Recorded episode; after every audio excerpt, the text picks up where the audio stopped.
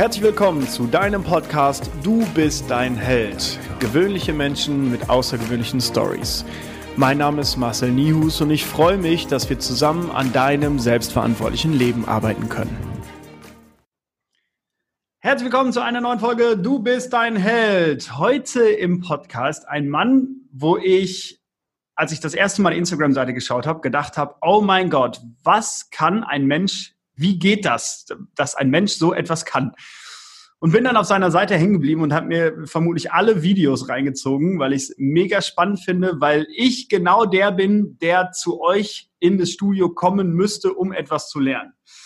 Mein heutiger Gast ist Kurt Richter, 29 Jahre jung, aufgewachsen im schönen Freital in Sachsen sagt selber, dass er in der Kindheit viel draußen war, was ich grundsätzlich erstmal extrem befürworte, vor allen Dingen in der heutigen Gesellschaft, wo die Kinder gefühlt immer mehr am Handy und am Tablet sitzen, hat dann allerdings auch viel Mist gemacht, was natürlich auch passieren kann, wenn man viel draußen ist. In der Schule war es eher so, dass er gemobbt und ausgegrenzt wurde, hat danach zwei abgeschlossene Ausbildungen absolviert, Erste als Polsterer, hat dann auch im Akkord gearbeitet, wo du gleich mal ein bisschen was drüber erzählen äh, kannst, wenn du möchtest. Und die zweite Ausbildung war dann eigentlich der, genau der gleiche Bereich, Kaufmann für Büromanagement. Danach hat sich aber schon deine Selbstständigkeit manifestiert und du hast äh, den, dir vielleicht deinen größten Traum erfüllt und zwar den Traum eines eigenen Tanzstudios. Tanzt selber, seitdem du 17 bist, hast mit Breakdance und vermutlich vielen Headspins angefangen und bist aber dann jetzt im äh, Hip-Hop hängen geblieben. Hast auch da schon einige Rückschläge erlitten, die natürlich das Thema Selbstverantwortung durch und durch widerspiegeln. Du bist also jetzt CEO, Geschäftsführer von Kato Dance, von dem Kato Dance, nochmal neu, CEO Kato Dance Studio in Dresden. Deine große Mission ist es, auf der Welt Menschen zu pushen und das Beste aus ihnen rauszuholen.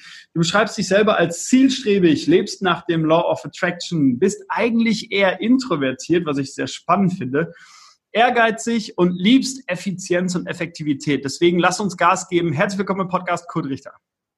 Ja, hallo Marcel. Schön, dass es geklappt hat. Das finde ich auch.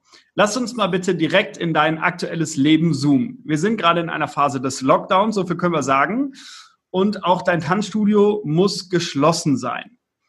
Erzähl mir, wie das ist. Ja, an sich, äh, ja, das ist natürlich eine große Herausforderung für alle, vor allem für alle Künstler. Ich meine, du wirst es ja auch kennen, in der Fitnessstudio-Branche trifft es ja genauso hart. Ja. Ich kann auf jeden Fall sagen, dass äh, man Sachen jetzt anders macht im zweiten Lockdown Light als im ersten. Der erste hat ja alle so getroffen wie, hey, bam, auf immer ist alles zu. Das hatten wir, also ich weiß nicht, in unserer Zeit, wo wir jetzt leben, kennt das wahrscheinlich niemand. Ja. Gerade in den behüteten Deutschland, ja. dass einfach alles zu ist weltweit. Und ja, aber der zweite Lockdown, der ist, sage ich mal, entspannter für uns. Wir haben aus dem ersten Lockdown sehr viele ähm, Sachen gelernt, haben jetzt Dinge besser umgesetzt, auch kommunikativ mit den Mitgliedern. Mhm. Haben auch eine sehr gute Lösung gefunden, um marketingtechnisch ganz schön was rauszuhauen. Cool, das freut mich sehr. Äh, wenn du möchtest, kannst du gleich mal was davon erzählen. Erzähl mal kurz, was ihr macht in eurem Tanzstudio. Genau, also wir bieten ähm, bei uns äh, natürlich Tanzunterricht an und zwar für die urbane Kultur. Das heißt, ähm, sowas wie Standardtanz und Foxtrot und äh, Salsa und sonst irgendwas ähm, ist bei uns nicht mit im Studio, mhm. sondern wir haben uns auf die urbane Kultur spezialisiert. Das heißt, ähm, also klar Hip-Hop, dann haben wir Urban Dance, wir haben Dancehall mit drin, wir haben Shuffle mit dabei, wir haben K-Pop, was eine Riesenszene ist. Was ist K-Pop? Ganz kurz, was ist K-Pop? Koreanischer Pop. Das ist eine Bewegung, die seit 2015, 16 so richtig in die westliche Welt mit reinschwappt mhm. aus Korea. Und das ist eine mega abgefahrene Szene. Die Leute sind mega loyal, die sind mega tänzerisch begabt, die tanzen nur in ihrer Freizeit. Das ist heftig. Ja. Mhm, okay. ja, genau. Ja, was hatten wir noch? Genau, K-Pop haben wir gehabt und ja, also Female Hip-Hop, Female Confidence, wo wir auf das Thema Frauen eingehen, Selbstwertgefühl ähm, steigern durch Thema Tanz. Mhm. Genau, diese Geil. Bereiche Mega, ich finde es mega spannend. Warum? Weil ich immer der war, der früher in Kneipen gegangen ist, so im Alter von 16 bis 23 Jahren und sehr selten in Clubs war. Das heißt, ich hatte nie Interesse daran zu tanzen, weil ich das Gefühl hatte, ich konnte es nicht. Und dann habe ich mir eure Seite angeguckt und habe gesehen, wie deine Kollegen, oder ich glaube, du warst auch dabei, äh, daher schaffeln. Ich finde es so beeindruckend. Wie lange brauchst du, um einem Tanzlegastheniker wie mir einen coolen Shuffle-Move beizubringen, sodass ich, wenn ich irgendwann mal wieder in einen Club gehen sollte, äh, der Star auf der Tanzfläche bin? Ähm, also Shuffle, ich denke mal so zwei, drei Stunden. Quatsch. Das heißt, wenn ich jetzt zwei Stunden zu euch komme, dann könnte ich einigermaßen schaffen oder so ein paar Grundmoves. Ein paar Grundmoves. Also zum Geil. Das ist nochmal eine ganz andere Richtung. Aha. Das äh, muss man auch fühlen. Na, man kann ja immer Schritte nachtanzen. Das ist nicht das gleiche, wie wenn man es fühlt. Mhm. Ähm, da gehört noch auf jeden Fall ein bisschen was dazu. Aber rein, wenn es rein um die Schritte geht, so eine relativ kurze Zeit kriegt man schon einiges hin. Geil, da freue ich mich darauf, wenn ich mal in Dresden bin, dass ich bei euch vorbeikomme. Lass uns Mega. mal vorne anfangen. Also, du bist in Sachsen in Freital aufgewachsen. Das ist die Weltstadt Freital. Äh, wie sah deine Kindheit aus? Was hast du da so gemacht und äh, was war auch der größte Bockmist, den du mal gebaut hast? Oh Gott, okay. Ja, meine Kindheit war wie man schon gesagt hat in der Anmoderation, dass man sehr viel draußen war. Das heißt, äh, wir haben uns ein Baumhaus gebaut, äh, wir haben im, im Geiersgraben hieß das damals bei uns, das war ein, man kann es heutzutage Waldstück nennen. Mhm. Damals war es eher eine Müllhalde. Also krass, dass meine Mom mich da damals spielen lassen hat, muss ich sagen. Medikamentendosen und sonstige Zeug äh, okay. war richtig heftig. Und äh, da haben wir unsere erste Baumhaus äh, ja, gebaut. Mhm. Es war halt natürlich eine mega Erfahrung, denn man hatte keine Ahnung von irgendwas und hat dort immer gespielt, hat dort das aufgebaut. Man hatte sogar schon richtige Feindschaft mit einer anderen Gruppe, die auch ein Baumhaus gebaut haben. Mhm. Ja, und da gab es schon so ein bisschen Beef, wie man so schön in der Hip-Hop sagt. ja, und dann hat der eine hat die andere kaputt gemacht und so weiter und so fort und mhm. hat was geklaut aus der Baumhütte und ja, solche Sachen äh, haben wir da damals viel gemacht. Mhm. Okay. Äh, war auch mal was richtig Dramatisches dabei? Also hast du mal richtig Scheiße gebaut? Ähm, also wir als Gruppe haben damals das komplette Baumhaus von dem anderen Typen abgerissen. so. oh mein Gott. Wie alt, war der da? Wie alt war der da? Gott, da waren wir zehn, elf Jahre alt. Boah, das ist die Hölle für einen Zehnjährigen, oder? Ich habe selber mal so angefangen, so Hütten im Wald zu bauen und dann waren die am nächsten Tag kaputt. Ich habe geweint wie ein Schloss und unglaublich. Ja, kann ich verstehen. Aber das Karma kam gleich wieder zurück und äh, ich habe mir dann auch, bin runtergeflogen, habe meinen Arm gebrochen Geil. So äh, ist der Lebenskreislauf, ne? Die meisten Gründer, auf die ich treffe, hatten Schwierigkeiten in der Schule. Und jetzt hast du mir in, im Vorfeld die Informationen zukommen lassen, dass du gemobbt und ausgegrenzt warst. Möchtest du darüber sprechen? Kannst du darüber sprechen? Ähm, ich würde es halt nur ganz grob anreißen. Mhm. Ähm, also wir hatten so bei uns in der Schule damals, also in der Mittelschulzeit fing es halt richtig an, ähm, dass wir solche so Bullies hatten, so Leute, die halt sitzen geblieben sind, die halt ein paar Köpfe größer waren als die anderen und halt alle eigentlich so tyrannisiert haben. Mhm. Also da gab es einige, sag ich mal, Opfer in der Klasse oder in der mhm. Klasse bei uns. Und ja, auf mich haben sie es anscheinend ein bisschen mehr abgesehen. Mhm haben mich dann die Treppe runtergeschubst, haben mich geschlagen, haben äh, nur Witze gemacht, haben mich zu Dingen gezwungen halt, wo man sagt, hey, muss man nie machen. Mhm. Und ja, das war halt alles nicht so witzig. Und die Schule hat jetzt, sage ich mal, nicht allzu viel dagegen gemacht. Klar, irgendwelche ähm, Verweise und so, aber das juckt solche Leute, die ja. äh, sowieso schon nicht mehr weiterkommen wollen oder schon in der Schulzeit schon nicht so bereit waren. Ja. Sagen wir es mal so. Das ist ein sehr unbequemes Thema. Ja, ja, kann ich mir vorstellen. Glaubst du, dass das Schulsystem da noch ein bisschen Potenzial nach oben hat? Definitiv, definitiv. Also, das ist keine Frage, das ist eher eine Aussage. Ja. Du bist jetzt, äh, du bist jetzt Gründer, relativ frisch noch, etwas über ein Jahr. Und äh, was glaubst du, was hätte die Schule dir im, auf dem Weg als Gründer noch beibringen können, was sie dir allerdings nicht beigebracht hat? man sagt ja immer so dieses typische Beispiel, äh, wie man eine Steuererklärung schreibt. Ne? Das sagt man ja. Man lernt sehr viel in der Schule, definitiv. Aber fürs Leben als Unternehmer oder wenn man was, äh, ein eigenes Unternehmen gründet, ist nicht so viel davon wertvoll. Mhm. Ähm, man hätte eher mal schreiben können, oder das habe ich zum Beispiel in meiner Ausbildung gemerkt, so, man schreibt halt immer wieder Bewerbungen. Mhm. Aber warum Bewerbungen schreiben? Lass doch mal einen Businessplan schreiben. Mhm. Lass uns doch mal fiktiv ein, ein Unternehmen gründen und darüber mal sprechen.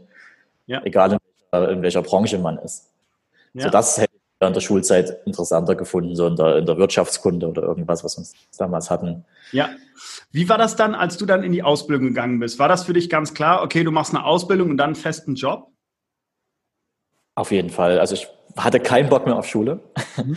Es war so, klar, ich hätte Abi machen können, da wäre ich halt einer von ja, sehr vielen gewesen. Mhm. Ich wollte Geld verdienen.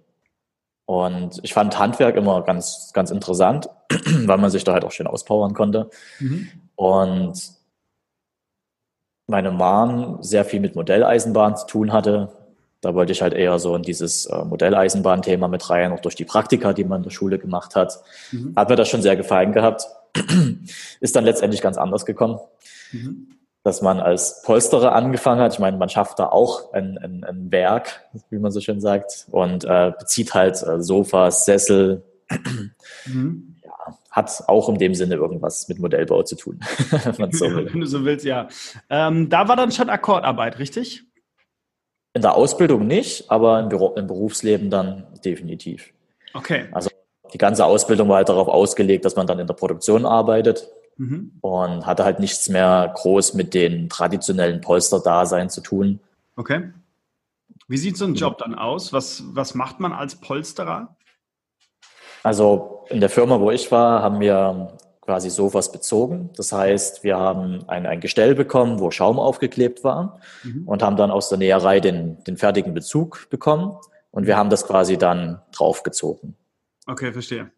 Also einigermaßen stupide Arbeit, du gehst ran, machst äh, dein, dein Polster da drauf und fertig, richtig? Genau. Okay, cool. Was hat die Akkordarbeit mit dir gemacht? Ich bin häufiger in Unternehmen unterwegs. Auch da gibt es dann zum Teil in der Produktion Akkordarbeit. Und äh, für mich als Gesundheitsmanager ist es absolut nicht nachvollziehbar, weil es ja innerlich, also so stelle ich mir das vor, die ganze Zeit so einen Druck auslöst. Oder wie ist das bei dir gewesen? Das ist ein Megadruck. Also du hast ja wirklich nur das bezahlt bekommen, was du gemacht hast. Mhm. Man ganz krass sagt, wenn du nur 60 Prozent der Leistung gemacht hast, hast du nur 60 Prozent der Leistung bekommen. Krass. Die Firma hat sich auch gekümmert, dass die Leute natürlich jetzt nie so wenig äh, machen, gerade wenn sie aus der Ausbildung rauskommen. Mhm. Ähm, die haben da auch sehr viel in die Arme gegriffen, haben dann nochmal Aufstockung gegeben, gesagt, hier, du bist jetzt erst bei 75 Prozent, das reicht natürlich nicht zum Leben. Mhm. Damals gab es noch nie den Mindestlohn. Und ja, man hat auch einen Mentor zur Seite gestellt bekommen, also jemand, der sehr viel Erfahrung in, in der Branche hatte, beziehungsweise in den ganzen Modellen und der Modellvielfalt sich ausgekannt hatte. Und er hat einem immer geholfen, hat einen Tipps gegeben und das war schon sehr gut. Aber es macht dich auf Dauer, macht dich das kaputt. Du rennst halt immer wieder deinem, deinem Geld sozusagen hinterher. Mhm. Ich wurde dann über die Jahre wurde ich sehr gut. Ich hatte 120, 130 Prozent dann jeden Monat gemacht. Mhm. Und das halt immer auf einer Basis zu sagen, hey, du musst schnell sein, du musst Qualität bringen. Also es war eine sehr hochwertige ähm, Firma. Mhm. Und das miteinander zu kombinieren, dieser Druck, dass du vorgerufen wurdest, dann in die Qualitätskontrolle, die dann gesagt hat, hier, du musst das nochmal neu machen, du musst da nochmal gucken, hat dich alles Zeit gekostet, die du selten bezahlt bekommen hast. Mhm. Verstehe ich. Ja. Und als, als Polsterer warst du auch mit der Letzte in der, in der Produktion. Das heißt, du hast alle Fehler von allen anderen ausgearbeitet. Ach krass, okay. Hat, mhm. hat der Gestellbau ähm, irgendwo nicht richtig gearbeitet, hat die Näherei Fehler gemacht, haben die beim Schaumaufkleben das, den falschen Schaum verwendet. Das badest du alles aus. Mhm. Komplett. Ja, verstehe ich. Was hat dich dann dazu bewegt, die nächste Ausbildung zu machen? Ich wollte mehr, definitiv. Mhm. Ich wollte steigen. Also ich habe es dann über die Jahre habe ich gemerkt, dass ich äh, das garantiert nie bis zu meinem Lebensende machen werde. Also ich habe es mhm. sechs Jahre gemacht mhm. und vorher noch drei Jahre lang Ausbildung. Ich konnte es mir einfach nie vorstellen, dass man bis 40, 50 oder 60, bis man in Rente geht, am Bock steht, mhm. diese Polster bezieht und deine Leistung wird aufs, aufs Alter gesehen nicht besser. Mhm. Die nimmt er ja ab. Und klar, man hätte seinen Meister machen können in dem Bereich. Mhm. Aber in der Branche, die so viel Druck bekommt von osteuropäischen Herstellern, mhm. ist ein aussterbender Beruf, sagen wir es so. Ja, kann ich mir vorstellen. Gab es da Menschen, die 50, 60 plus waren, die den Beruf vielleicht schon über viele Jahre oder sogar Jahrzehnte gemacht haben? Ja. Wie warst du drauf? Kannst du mir mal so, äh, so, einen, so einen typischen Kollegen von dir beschreiben, der vielleicht schon seit 30, 40 Jahren in einem Job ist? Boah, schwierig. Man kann es einfach nur sagen, kaputt, abgestumpft. Mhm. Also das kann man wirklich nie anders sagen. Viele schimpfen, haben geschimpft über ihren, ähm, über die Firma, dass alles nicht sehr super läuft. Aber niemand hat was gemacht. Mhm. Also die wirklich Kopf ausschalten früh, sich beschweren, ja. 15, 16 Uhr, Kopf aus, anmachen wieder und ja. nach Hause gehen. Ja. Was glaubst du, was ist da eher gewesen? Das Beschweren und dementsprechend der Job oder der Job, der die so gemacht hat? Boah, gute Frage. Ich glaube, also bei mir persönlich kann ich sagen, dass es eher der Job war. Mhm.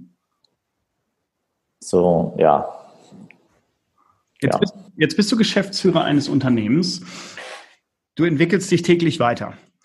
Was war da in dem Job? Wenn du in einem, äh, egal was es jetzt für ein Job war, auch vielleicht im Büro, als du im Büro warst oder äh, als, äh, als Polsterer in der Fabrik, wie ähm, war so dein Mindset und das im Vergleich zu jetzt? Also jetzt ist es so, dass ich schaue, was kann ich besser machen. Ne? Also es wurde schon geprägt ja durch die Polsterei, mhm. also durch die Antwortarbeit. Aber ich halte jetzt meinen Kopf an während der Arbeit. Mhm. Sagen wir es mal so. Ich bin überlegter an gewisse Dinge, wo ich jetzt rangehe. Ich lese sehr viel. Mhm. Also ich habe damals nicht einmal ein einziges Buch zu Ende gelesen, sei es in der Schulzeit, sei es irgendwas anderes. Ich hätte mich niemals wäre ich auf die Idee gekommen, irgendwas ein Buch in die Hand zu nehmen. Das hat sich seit zwei Jahren geändert komplett. Also seitdem ich mein Unternehmen gründe bzw. gegründet habe, mhm. habe ich alle, also viele Sachbücher gelesen, die, die einen stärken in dem Bereich, die einen neue Ideen geben. Und ich finde, dieses Lesen macht einen großen Unterschied aus. Mhm. Also ich lese jetzt keine Romane oder sonst irgendwas, sondern halt wirklich so Geschichten, ähm, wenn es dir was sagt, Robert Kiyosaki, Rich Dad Poor Dad, so dieser, dieser absolute Klassiker. Ja. Das werden sicherlich sehr viele Leute kennen im Unternehmertum, so solche Bücher zu lesen. Mhm. Was Weil gibt die, dir das Lesen? Welchen, welchen Teil macht Lesen mittlerweile in deinem Leben aus? Ideen zu geben, Anregungen, zu schauen, wie haben es andere Leute gemacht. Ich meine, wenn man, ich bin immer der Meinung, wenn jemand ein Buch schreibt, hat er was zu sagen. Mhm. Und es ist egal, in welcher Art und Weise das Buch geschrieben ist oder was, was der Mensch halt eigentlich ist. Selbst eine Biografie von jemandem, der vielleicht gescheitert ist, ist genauso wertvoll wie jemand, der erfolgreich geworden ist. Ja. Und du hast Learnings dabei von, von Leuten, die schon das Ganze durchgegangen sind. Und das mhm. macht es für mich so wertvoll. Und man nimmt sich halt immer so das raus, was man halt selber für sich braucht. Und es gibt ja im Business tausende Varianten, wie du es richtig machen kannst, sollst und dass du danach lebst, dass du früh um fünf aufstehst und erstmal ein, zwei Stunden Ruhe hast oder, ne? Ja. Da gibt es ja die verschiedensten Sachen.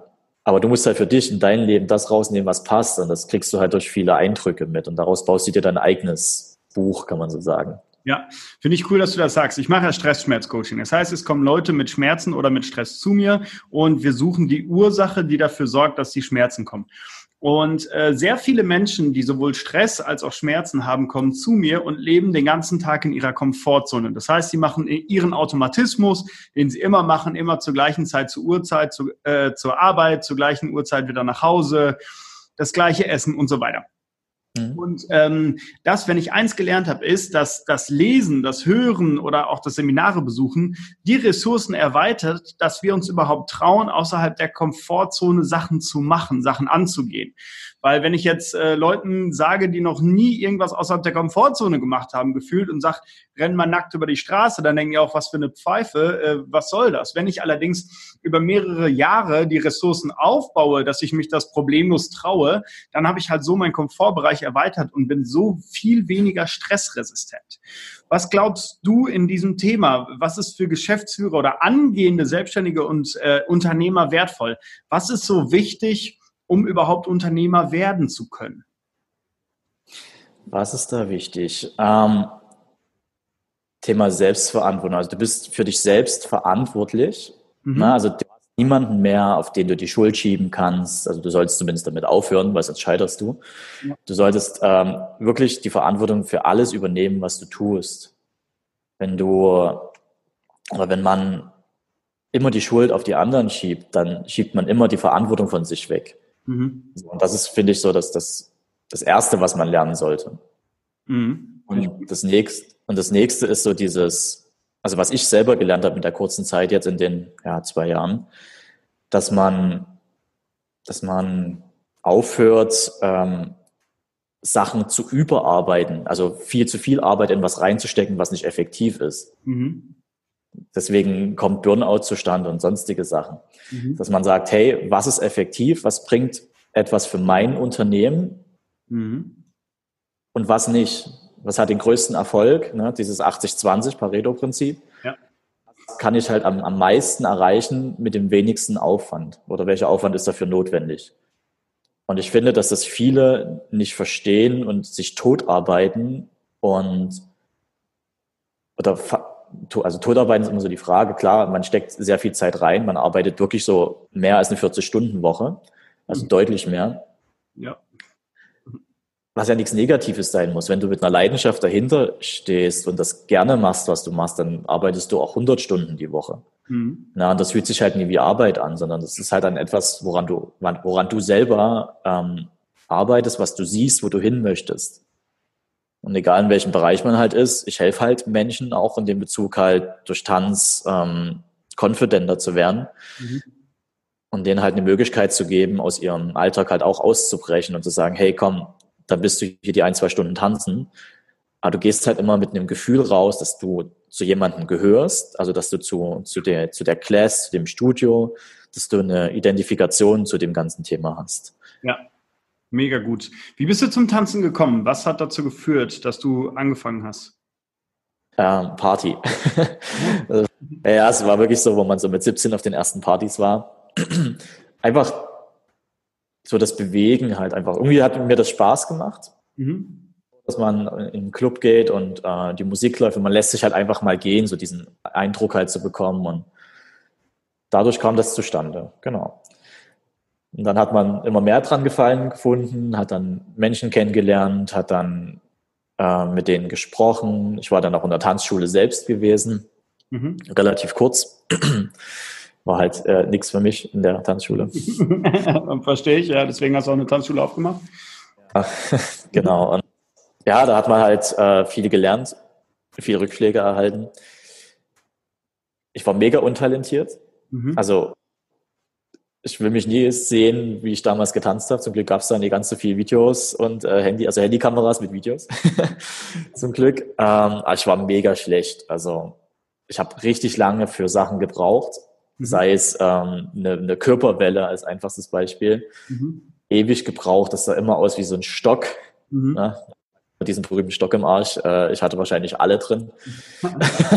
war absolut steif gewesen und als ich dann damals in einer Street Dance Crew war in Dresden, also Respekt an die ähm, Leaderin, die das damals geführt hat, dass die so viel Geduld hatte mit allen. Mhm. Wir hatten drei oder vier Jungs mit dabei gehabt, weil sie damals extrem gesucht hatten. Mhm. Und wir konnten halt alle nix. wir waren alle komplett steif. So, jeder hatte natürlich seine Vorteile und seine Nachteile. Ja. Aber die, die, die Ausdauer, die die bei uns reingesteckt hat, dass wir besser werden, war echt bewundernswert. Geil. Wie sieht das aus, so ein Training? Äh, also ich habe das, ich kenne das vom Kampfsport, du machst Sachen einfach 10.000 Mal, bis sie so verinnerlicht sind, dass du sie auch im Schlaf halb betrunken abrufen kannst. Wie ist es beim Tanzen? Ich war einmal in so einer Tanzschule mit meiner damaligen Freundin, wir haben Standardtanz geübt und ich habe mhm. da echt, ich war sehr ungeduldig und mir hat das einfach keinen Spaß gemacht. Wie sieht das so aus, wenn ich so Street Dance mache Hip-Hop oder K-Pop heißt es? Ja, K-Pop. Ja. Wie genau. wie sieht so ein Training aus? Also ein typisches Training bei uns sieht so aus, dass wir ein, ein Warm-up machen. Also wir haben natürlich die Verantwortung, dass die Leute sich nicht ähm, verletzen. Ja. Wir machen gemeinsam die Muskeln warm, wir dehnen uns. Das ist erstmal so der erste Punkt. Äh, wir bringen schon Tanzschritte teilweise mit rein in dem Warm-up, also nicht so ein so klassisch, sondern so verbunden mit Tanzschritten. Mhm. Und ja, dann geht es grundsätzlich in den, in den fortgeschrittenen Classes darum, einfach eine, eine Choreografie beizubringen den Leuten. Den Leuten aber auf ihre eigene Art und Weise die Möglichkeit zu geben, das auszulassen oder ähm, auszudrücken. Das bedeutet, du hast halt eine Choreografie auf ein bestimmtes Lied, was der Choreograf, also der Teacher, ähm, sich selber erarbeitet hat, selber ausgedacht hat. Mhm. Und dann bringt er das den Leuten bei. Man übt das, übt das, übt das, wiederholt das immer und immer wieder. Und dann gibt man Feedback an die Leute. Mhm. Das heißt, man versucht ähm, natürlich die Schritte hinzubekommen, was so dieses, dieses Stumpfe ist, sage ich mal so schön, mhm. weil du halt bringst nur Schritte bei. Und das finde ich, das machen halt viele, viele, viele Lehrer. Die bringen nur Schritte bei. Ich glaube, das könnte bei dir auch das Problem gewesen sein im, im Standardtanz. Die haben dir nur Schritte beigebracht. Eins, zwei Step und, und irgendwas. Ja, genau. die, haben, die haben dir nicht versucht, das Feeling beizubringen. Mhm, das kann sehr gut sein sogar. und das ist halt das, was wir dann, was ich als, als große Aufgabe sehe und was auch alle meine, meine Trainer mit äh, immer wieder gesagt bekommen und das auch super gut umsetzen, gibt den Leuten das Gefühl, dass sie besser rausgehen, als wie sie gekommen sind. Geil, mhm. mega. Genau. Bedeutet halt einfach, dass sie mental eher gestärkt werden und in ihrem Körpergefühl, im, im Hip-Hop oder irgendwann nennt sich das so der Groove. Mhm. Ja. Dass man das beibringt. Das ist halt nicht nur so ein stumpfes, hey, ich lerne meine Schritte und gehe dann wieder, sondern ich habe so ein Gesamtpaket und arbeite lieber an dem Menschen mit ihm zusammen. Mega. Wenn man Gefühle verarbeitet, dann hat das einen deutlich besseren Ausdruck, den man dann auch beim Tanzen merkt. Okay, das heißt, ihr, ihr schaut richtig auf die Gefühle des Menschen und lasst dann diese Gefühle ausleben? Also wir schauen jetzt nicht direkt drauf. Das ist ja. äh, teilweise auch nie machbar bei 20, 25 Leuten im Kurs. Ja. Wir sehen das aber in der Gesamtheit. Mhm. Sagt, okay, wir lernen die Choreo, wir ähm, lassen die Leute tanzen.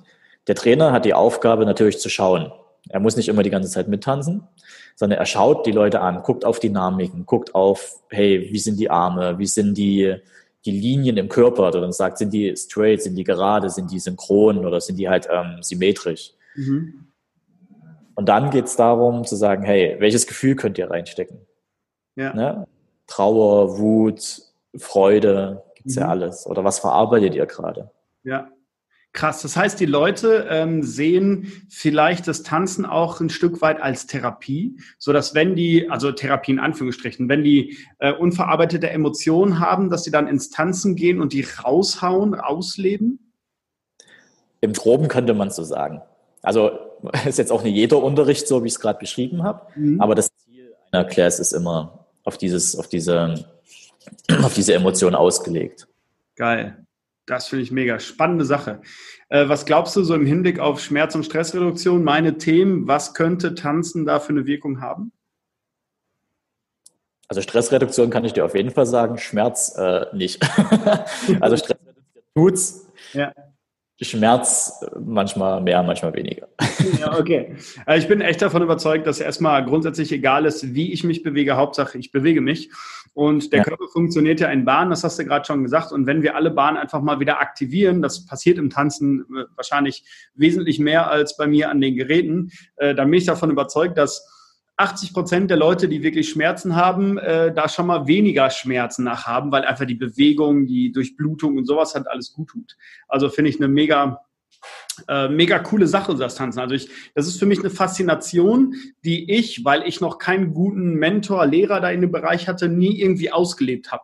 Das heißt, äh, ich könnte mir vorstellen, wenn ich jetzt zum Beispiel in Dresden bin äh, und gehe mal zu euch in die Tanzschule, dass ich das auf einmal beigebracht bekomme, wie ich es fühle und somit auch einen riesen äh, Spaß daran finden könnte. Ja, ganz klar, würdest du. Ja, ich merke gerade äh, beim Erzählen, wie wichtig es ist, coole Lehrer und Mentoren zu haben. Weil wenn ich an meinen Tanzlehrer äh, denke, der, das ist hier so der Tanzlehrer Nummer eins in meiner Umgebung, der bringt allen den Standardtanz bei. Und ich war vielleicht nicht offen dafür, keine Ahnung, ich war so 20 oder so oder 18, 19, wo ich denn das gelernt habe. hm, vielleicht war ich nicht offen dafür, vielleicht war es aber auch so, dass er mir das nicht so vermittelt hat, wie ich es gebraucht hätte. Und das ist Regel Nummer eins im Coaching. Du gehst das Tempo des Coaches. Und wenn er mir jetzt wirklich einfach nur stupide die Schritte beigebracht hat und du sagst, okay, Marcel, du brauchst mehr Groove oder wie auch immer, äh, könnte ich mir vorstellen, dass das halt einen riesen Impact auf mich gehabt hätte, auch auf meine Tanzkarriere, wie auch immer sie ausgesehen hätte. Ja, denke ich auch. Krass. Spannend.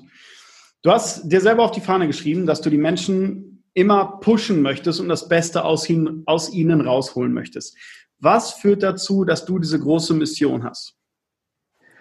Weil ich weiß, was es bedeutet, wenn man es nicht bekommt. Es gibt immer so viel Potenzial in vielen, also in jedem Menschen gibt es ein Potenzial. Wenn man das richtig fördert, kann dieser Mensch selber mit sich so zufrieden sein, als wie es zu dem jetzigen Zeitpunkt ist.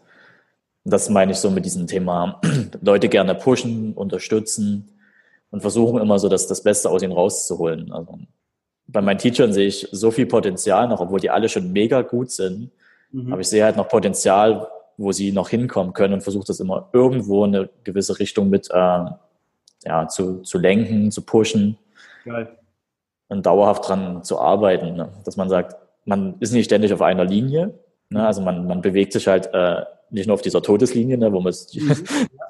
sondern man hat immer mal so Impulse, wo es nach oben geht. Auch nach unten übrigens. Auch nach unten, ja.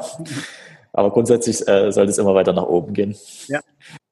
Ja, cool. Das ist vielleicht eine der wichtigsten Aufgaben von modernen Führungskräften, die Menschen unter der Führungskraft weiterzuentwickeln. Nicht nur fachlich, sondern auch persönlich. Glaubst du, dass die persönliche Weiterentwicklung deiner Teacher, nennst du sie, deiner Kollegen, die Tanztraining geben, ähm, dass die persönliche Weiterentwicklung Einfluss auf den Tanzstil und auch die Didaktik und Pädagogik hat? Ja, ganz klar, ja wenn man, ich habe es ja gesehen, ich habe selber an Tanzschulen unterrichtet gehabt. Mhm. Wenn man nur stupide, wo wir wieder bei dem Thema ähm, Akkordarbeit sind, wenn man nur stupide seinen Job macht und irgendwie eine Choreo runterrasselt, weil man halt das, das Geld braucht, sage ich mal, das Honorar, mhm. du, du gehst ein, du hast niemals einen Fortschritt. Du mhm. machst jahrelang auf demselben Level Choreografien, mhm und immer dasselbe auf irgendwas hinzuarbeiten, was, was nichts bringt. Mhm.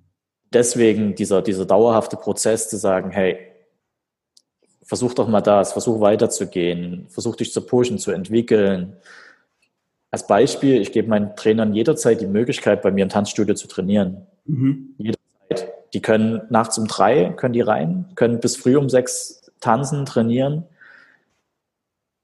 Und das jeder kennt es, zu Hause ist nicht so viel Platz meistens. Ja. Das merkt man in der Lockdown-Zeit, dass man äh, sich bewegen kann. Gerade im Tanzen braucht man ein bisschen mehr. Ja. Aber meine Trainer haben die Möglichkeit, einfach jederzeit reinzukommen, zu trainieren und Platz zu haben. Ja. Und alleine die Möglichkeit, dass sie sich austanzen können, dass sie mal laut machen können, was man zu Hause auch immer nicht machen kann. Ja. Äh, das pusht die schon alleine. So als ein kleines, also so ein Beispiel zu geben, was man, was ich so als Unterstützung mitmache. Ja, Finde ich cool, auch äh, vielleicht etwas bildlich gesprochen, diesen Raum zu geben. Du kannst dich hier entfalten. Du hast die Möglichkeit, dich zu entfalten, wenn du dazu bereit bist. Wie äh, bringst du den Menschen, deinen Teachern, äh, solche Werte bei? Also ähm, wie entwickelst du deine Leute weiter? Was machst du mit denen?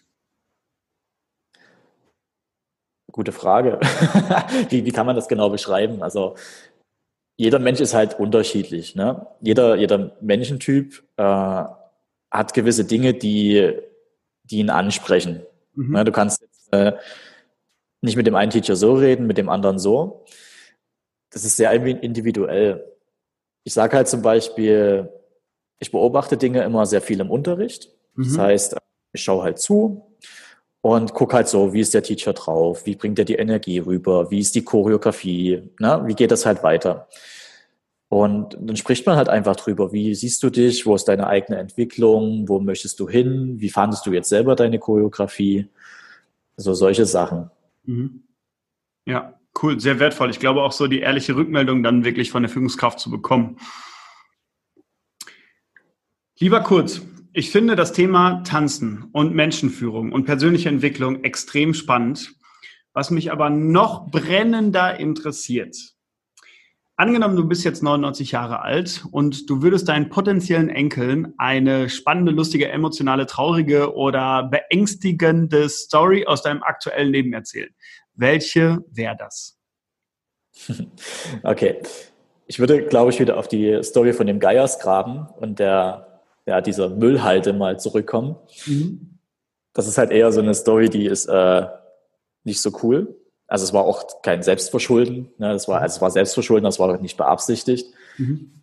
Da hatten sich damals Jugendliche eine relativ große Hütte gebaut, so zum, zum Abhängen, zum Chillen. Mhm. Und ja, aus Pappe und was ist Pappe, so Wellblechzeugs und so. Ja. Also mhm. ich weiß nicht, ob das richtig erlaubt war. Auf jeden Fall war das ziemlich cool, oder? Und ab und zu sind wir halt auch als Kinder dort reingekommen, weil sie nie abgeschlossen hatten. Mhm. Und da gab es keinen Strom, da gab es halt nur Kerzen und so weiter. Und wir haben halt immer die Kerzen angemacht. Mhm. Und irgendwann war wahrscheinlich so eine Kerze nämlich aus gewesen. Oh shit. ich bin dann nach Hause gegangen und äh, ja, eine halbe Stunde später ist halt die Polizei, äh, die Polizei, die Feuerwehr angerückt und ich dachte mir so, okay, oh, vielleicht ging da was nie richtig gut. Und da ist halt diese Bude abgefackelt. Fuck. Wissen die, die damals da abgehangen haben, dass du da einen Einfluss hattest? Nee, nee. Weiß keiner. oh, oh, jetzt wissen es gleich mehrere Millionen Zuhörer. Äh, kennst du die, die da abgehangen haben? Ich habe sie immer mal gesehen, aber das waren jetzt Leute, mit denen man jetzt nicht abhängen sollte. Okay, verstehe. Ich bin mal gespannt, wenn es mal dazu kommt, dass irgendwann so ein Mensch auf dich trifft oder du auf so einen Menschen triffst, ob du dann die Story erzählst. Ach, so. Mittlerweile bestimmt, ja. Geil. Cool. Lieber Kurt, welche drei Learnings würdest du als Geschäftsführer eines Tanzstudios gerne an andere weitergeben? Auf jeden Fall Kommunikation. Mhm das finde ich mit einer der wichtigsten Bausteine und das wiederhole ich immer und immer wieder.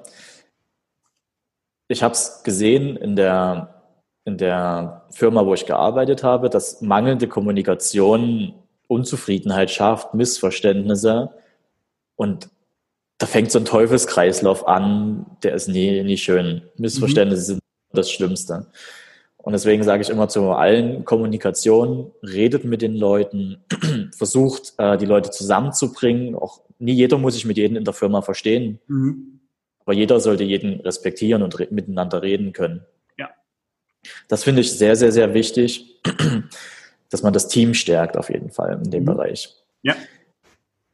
Dann finde ich das Thema Vision jetzt für eine Führungskraft, für einen Chef mit das Wichtigste auch, weil ich weiß ganz genau, wo ich hin möchte, mhm. wo, ich, wo ich mich selber, wo ich das Cardo Dance Studio, also mein Tanzstudio sehe, wie ich mich erweitern möchte. Und dieses Bild ist so klar in meinem Kopf. Immer wenn ich selber jetzt nochmal dran denke, mir das hervorrufe und sage, weiß ich schon genau, okay, wo ich da in drei, vier, fünf Jahren sehr wahrscheinlich stehen werde und wie viele Studios ich haben werde. Ja. Und das sollte ein ganz klares Ziel sein bei jedem. Also das äh, vergisst man auch oft, dass man halt einfach nur in den Tag hineinarbeitet. Man hat jetzt einen Auftrag, der bringt wahrscheinlich sehr viel Geld, das ist alles gut und schön. Aber du hast halt nur so ein Teilziel. Wo ist wirklich deine Vision? Was willst du verändern? Ja, geil. geil. Willst du von der Vision erzählen? Ist es für dich okay oder ist das so ein Ding, was du lieber hinter verschlossenen Türen hältst? Das wissen eigentlich alle. Also ich, meine große Vision ist es erstmal, ähm, Dresden zu pushen. Das mhm. heißt, den Anlaufspot für die moderne ähm, oder für die urbane Tanzkultur zu schaffen, mhm. beziehungsweise auch aufzu auszubauen. Das ist erstmal die erste Vision für Dresden und dann adaptiert auf alle anderen Städte in Deutschland, die ja. vergleichbar sind. Weil halt viel, viel falsch gemacht, was jetzt falsch gemacht hat, viel, viel eingeschlafen. Sagen wir es mal so, es ist viel eingeschlafen. Mhm. Und das halt wieder zu erwecken und zu sagen, hey, anhand dieser Methoden Leute zu pushen, das voranzutreiben und den Leuten das Gefühl zu geben, modern zu sein, cool zu sein. Und das ist so die Vision auf jeden Fall von mir, dass es da diese, diese, diese Spots in verschiedenen Städten schaffen möchte. Cool. Oh, das war mein Hund. Wie viele Studios wirst du in fünf Jahren haben? Drei. Geil. Cool. Dann letzter Punkt. Zwei Learnings haben wir schon. Was ist Learning Nummer drei? auf jeden Fall reißt euch den Arsch auf. Klar zu sagen, als Unternehmer, wenn man was gründet, rennt wie ein Bekloppter, gerade am Anfang. Diese lustige Statistik, die habe ich nie wahrhaben wollen, aber acht von zehn Unternehmen ne, gehen ja im ersten Jahr immer pleite oder beziehungsweise strugglen. Es ist einfach so. Ja. Viele, viele legen den Fokus halt falsch und deswegen reißt euch den Arsch auf, rennt, knüpft Kontakte. Das ist mit eines der wichtigsten Sachen. Ja. Da haben wir uns jetzt auch kennengelernt, ne, über Kontakte. So, mit der und so, ne? Funktioniert ja. immer sehr gut. Und das ist eigentlich das, was ich auch noch mitgeben würde, ja. Mega, cool. Lieber Kurt, du hast mich inspiriert. Ich habe das Gefühl, dass es auch bei mir noch eine Chance gibt, dass ich irgendwann mal einen coolen Tanzmove hinbekomme. Das heißt, äh, wenn du deutschlandweit expandierst oder ich mal in Dresden bin, würde ich mich extrem freuen, wenn wir einfach mal zusammen eine Stunde machen und du mir zeigst, wie ich in mal eben zwei, drei Stunden einen coolen Shuffle-Move hinkriege, weil das, das ist schon so ein kleines Träumchen von mir. Das fände ich schon Machen wir. Ich komme auch gerne mal zu dir ins Studio und dann machen wir mit deinem ganzen Team mal was. Ja, yeah, geil. Ich freue mich drauf. Also jetzt, äh, es hören ungefähr 16 Millionen Menschen täglich hier zu und äh, das ist jetzt ein Commitment. Das heißt, wenn du mal im Raum bist, machen wir eine Teamaktion raus. Machen wir. Geil, Mann. Cool. Lieber Kurt, vielen, vielen Dank für deine Zeit und das letzte Wort des Podcasts soll immer dem Teilnehmer gehören. Bitte schön, danach halte ich meinen Mund. ja, das letzte Wort. Ich bedanke mich bei dir, Marcel. Ich hoffe, dass ich die Leute, die zuhören, ein bisschen inspirieren konnte, ein bisschen was auf den Weg mitgeben ähm, konnte. Und würde mich natürlich freuen, wenn viele Menschen einfach dieses Thema Selbstverantwortung oder Eigenverantwortung mit in ihren Alltag integrieren und einfach aufhören, rumzuheulen und alle die Schuld auf die anderen zu schieben und einfach mal zu machen, anstatt sich zu verkriechen. Und genau. Macht's gut.